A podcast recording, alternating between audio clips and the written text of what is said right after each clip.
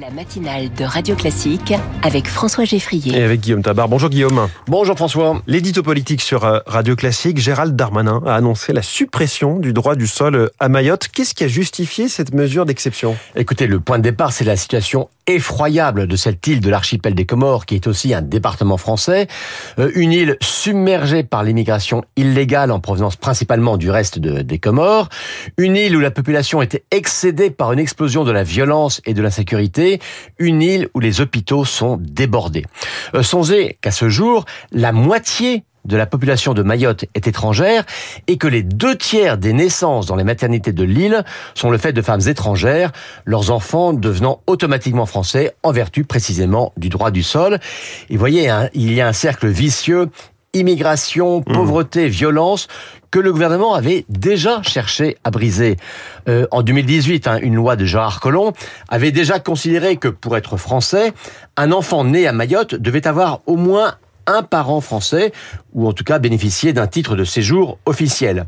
Mais ça n'a pas suffi à endiguer le flux, et donc venu sur place hier, Gérald Darmanin a annoncé que pour être français à la naissance, il faudrait désormais avoir les deux parents français ou les deux parents en situation régulière depuis au moins un an. Alors, euh, Guillaume, est-ce qu'une telle disposition est à la fois efficace et possible à mettre en Alors, certains euh, considérant que la première limitation du droit du sol n'avait pas été suffisamment efficace, en déduisent que sa suppression ne servirait à rien et que du fait de l'écart du niveau de vie entre les Comores et Mayotte, ils seront toujours aussi nombreux à tenter leur chance sur le sol français.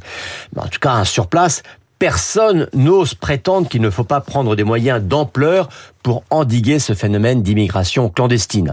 Alors après, il y a aussi la possibilité politique de mettre en œuvre cette suppression du droit du sol, car il faut une loi, mais une loi constitutionnelle. Hmm. Autrement dit, il faut réunir un congrès. Alors, Emmanuel Macron, lui, pourrait profiter de celui prévu avant l'été sur la Nouvelle-Calédonie, mais il faudra surtout réunir les trois cinquièmes des parlementaires. Alors, a priori, LR et le RN y sont favorables. Ils l'ont d'ailleurs proposé depuis longtemps, cette suppression du droit du sol, et reprochent simplement au gouvernement d'avoir tardé à leur donner raison. Donc, potentiellement, ils devraient voter et les trois cinquièmes devraient donc être hmm. atteints en dépit des colibés de la gauche. Reste la question, euh, la suppression du droit du sol à Mayotte est-elle une remise en cause d'un principe euh, républicain fondamental? Alors c'est précisément hein, ce que prétend la gauche. Euh, à l'entendre, hein, c'est la République qu'on assassine. Alors déjà, c'est oublier la situation très spécifique de Mayotte, le climat de terreur qui s'est installé dans ce département est tout autant une atteinte au principe républicain du droit de tout citoyen à vivre en sécurité.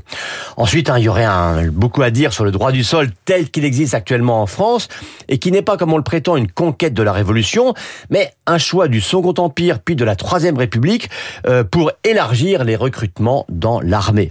Alors à l'inverse, eh bien certains se demandent si ce qui, ce qui est envisagé à Mayotte ne devrait pas l'être sur l'ensemble du territoire national, à savoir, oui, la nationalité française peut s'acquérir, c'est-à-dire se choisir ou se mériter, mais elle n'est pas un dû. L'édito politique de Guillaume Tabar tous les matins à 8h10 sur Radio Classique. Très bonne journée Guillaume.